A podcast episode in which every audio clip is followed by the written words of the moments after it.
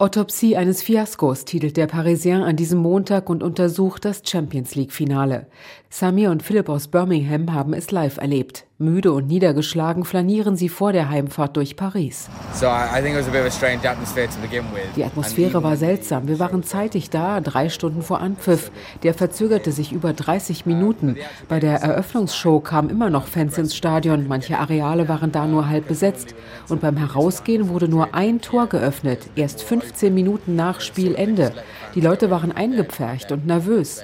Wir waren schon zu Endspielen in Kiew und Madrid. Da war alles offener. Sowas haben wir noch nie erlebt. Die beiden hatten Glück beim Einlass, andere nicht.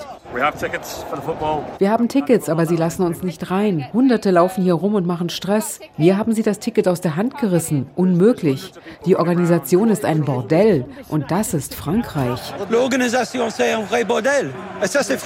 Im Fernsehen sagte Rechtsaußenpolitikerin Marine Le Pen, was die Bilder in ihr ausgelöst haben. Euh, ein Gefühl der Erniedrigung, denn die ganze Welt schaut auf uns und in anderen Hauptstädten sieht man, dass Frankreich nicht mehr in der Lage ist, Großveranstaltungen zu organisieren organisieren, ohne dass die eskalieren.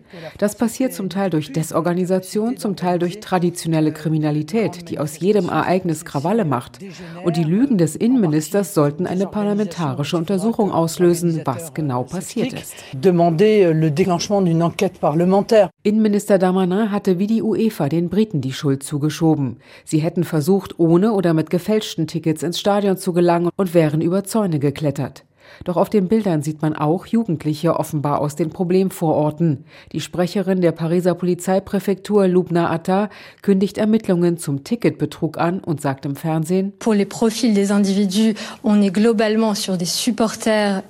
Zum Profil dieser Individuen, es waren global gesehen englische Fans. Es gab auch ohne Zweifel vielleicht einige Pariser oder Bewohner von Saint-Saint-Denis. Wir konnten die englischen Anhänger sehr gut in die Fanzone im Pariser Osten kanalisieren, aber einige sind zum Stade de France gefahren und haben Ausschreitungen und Massenpanik ausgelöst, weil sie Druck auf den Einlass ausgeübt haben. Wir werden daraus Lehren ziehen und jeder Akteur kann dann seine Praxis verbessern. Die sah offenbar vor, mit Tränengasspraydosen um sich zu sprühen. Dass es auch Familien mit Kindern getroffen habe, tue den Behörden leid. Linksaußenpolitiker Jean-Luc Mélenchon, der im Juni mit seinem linksgrünen Bündnis eine Mehrheit bei den Parlamentswahlen anstrebt und gut im Rennen liegt, analysiert das Problem so. Das ist die Einsatzdoktrin der Sicherheitskräfte. Mein Innenminister würde das ändern, denn so wendet sich das zum Schlechten. Das kann nicht so weitergehen.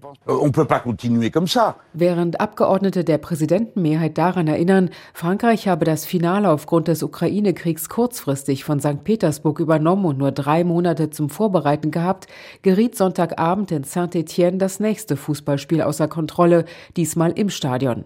Die zuständigen Minister versammeln sich nun heute zu einem Krisentreffen. Die Liverpool-Fans Samir und Philipp werden da schon wieder zu Hause sein, mit einem Gedanken im Kopf. Ob wir noch mal kommen, etwa zu den Olympischen Spielen in zwei Jahren, weiß nicht. Viele werden nicht mehr nach Paris zurückkehren. Paris hat einen Imageschaden und Frankreichs neue Regierung gleich mit.